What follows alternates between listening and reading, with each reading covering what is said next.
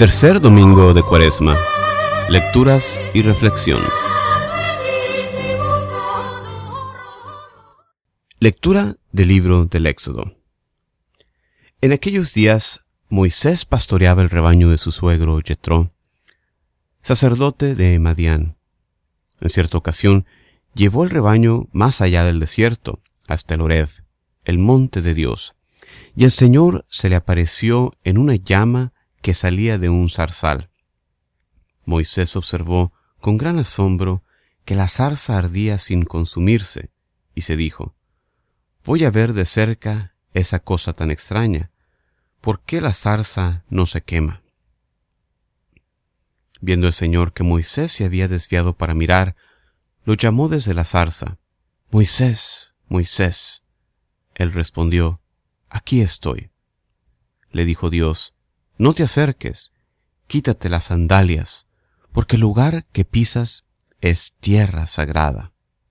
Y añadió, Yo soy el Dios de tus padres, el Dios de Abraham, el Dios de Isaac y el Dios de Jacob. Entonces Moisés se tapó la cara porque tuvo miedo de mirar a Dios. Pero el Señor le dijo, He visto la opresión de mi pueblo en Egipto, he oído sus quejas contra los opresores, y conozco bien sus sufrimientos. He descendido para librar a mi pueblo de la opresión de los egipcios, para sacarlo de aquellas tierras y llevarlo a una tierra buena y espaciosa, una tierra que emana leche y miel.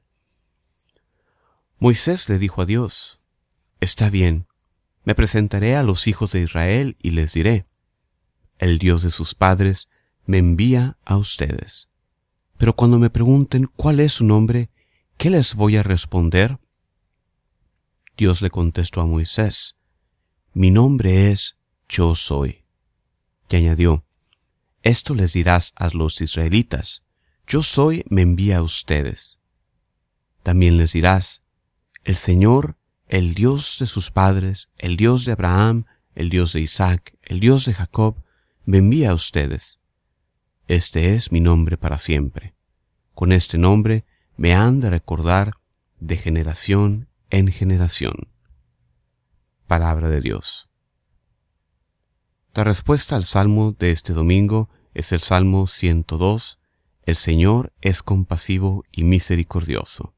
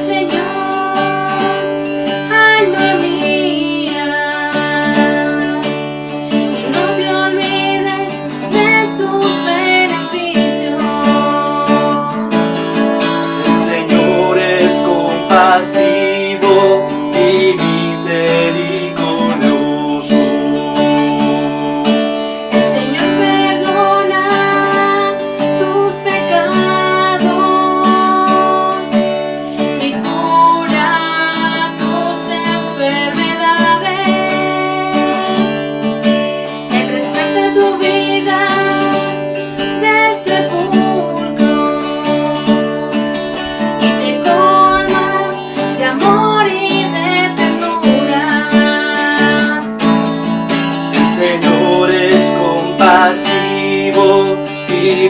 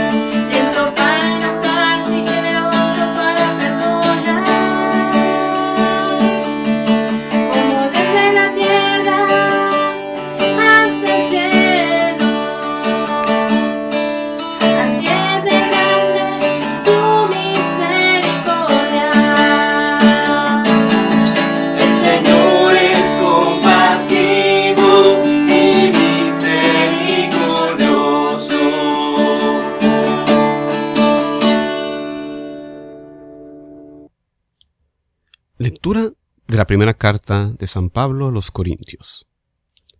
Hermanos, no quiero que olviden que en el desierto nuestros padres estuvieron todos bajo la nube. Todos cruzaron el Mar Rojo y todos se sometieron a Moisés, por una especie de bautismo en la nube y en el mar. Todos comieron el mismo alimento milagroso y todos bebieron de la misma bebida espiritual, porque bebían de una roca espiritual que los acompañaba, y la roca era Cristo. Sin embargo, la mayoría de ellos desagradaron a Dios y murieron en el desierto. Todo esto sucedió como advertencia para nosotros, a fin de que no codiciemos cosas malas como ellos lo hicieron. No murmuren ustedes como algunos de ellos murmuraron y perecieron a manos del ángel exterminador. Todas estas cosas le sucedieron a nuestros antepasados como un ejemplo para nosotros y fueron puestas en las escrituras como advertencia para los que vivimos en los últimos tiempos. Así pues, el que crea estar firme, tenga cuidado de no caer. Palabra de Dios. El Evangelio de este domingo proviene del Evangelio según San Lucas. En aquel tiempo algunos hombres fueron a ver a Jesús y le contaron que Pilato había mandado matar a unos galileos mientras estaban ofreciendo sus sacrificios. Jesús les hizo este comentario. ¿Piensan ustedes que aquellos galileos, porque les sucedió esto, eran más pecadores que todos los demás galileos? Ciertamente que no. Y si ustedes no se arrepienten, perecerán de manera semejante y aquellos dieciocho que murieron aplastados por la torre de Siloé, ¿piensan acaso que eran más culpables que todos los demás habitantes de Jerusalén? Ciertamente que no. Y si ustedes no se arrepienten, perecerán de manera semejante. Entonces les dijo esta parábola. Un hombre tenía una higuera plantada en su viñedo. Fue a buscar higos y no los encontró. Dijo entonces al viñador, Mira, durante tres años seguidos he venido a buscar higos en esta higuera y no los he encontrado. Córtala. ¿Para qué ocupa la tierra inútilmente? El viñador le contestó, Señor, déjala todavía este año. Voy a aflojar la tierra alrededor y echarle abono para ver si da fruto. Si no, el año que viene la cortaré. Palabra de Dios. Reflexión.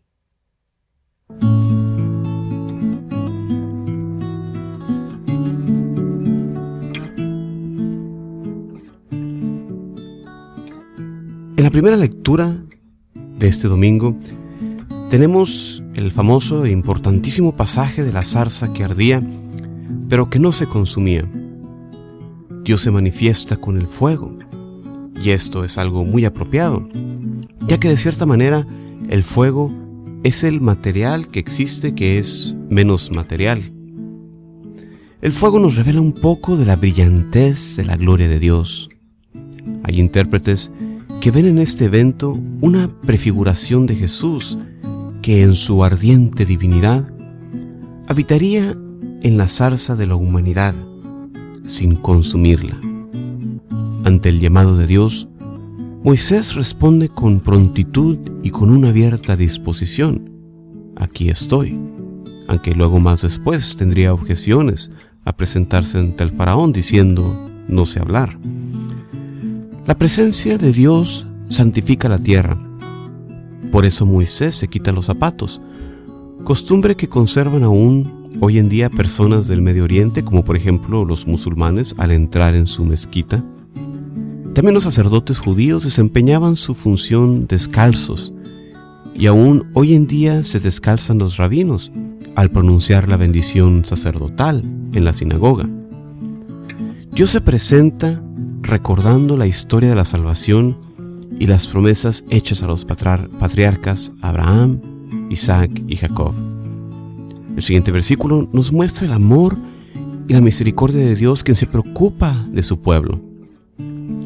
Y esto es lo que me parece a mí uno de los más importantes mensajes de esta lectura. Dios es un Dios bondadoso que se revela, que quiere que le conozcamos.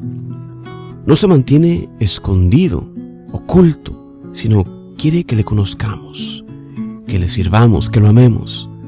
Dios nos ama y tiene una misión para nosotros, una misión que siempre se desenvuelve en el amor. Esta misión se vive entonces en la vocación que Dios nos tiene para todos y cada uno de nosotros. Si tú no sabes cuál es tu vocación, entra en oración para que Dios te la descubra. Y así también tú puedas decir como Moisés, aquí estoy Señor. Las palabras de San Pablo en la segunda lectura tienen un gran mensaje que también va dirigido para nosotros. Así como en aquel entonces, muchos de los hebreos murieron aunque iban acompañados de Dios y presenciaron los prodigios en el desierto.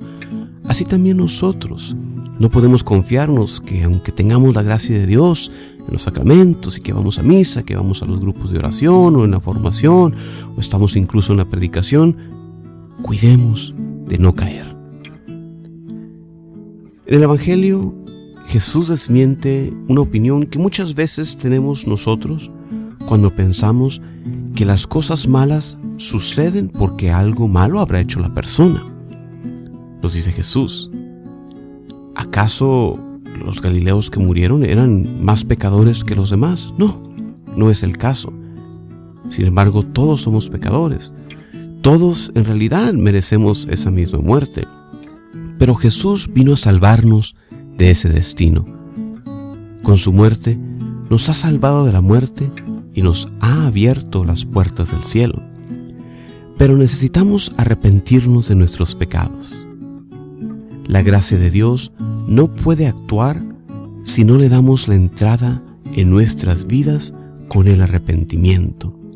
El enfermo que se cree sano y no toma la medicina no puede sanar. Por eso la iglesia nos invita en esta cuaresma y siempre al arrepentimiento, a la conversión.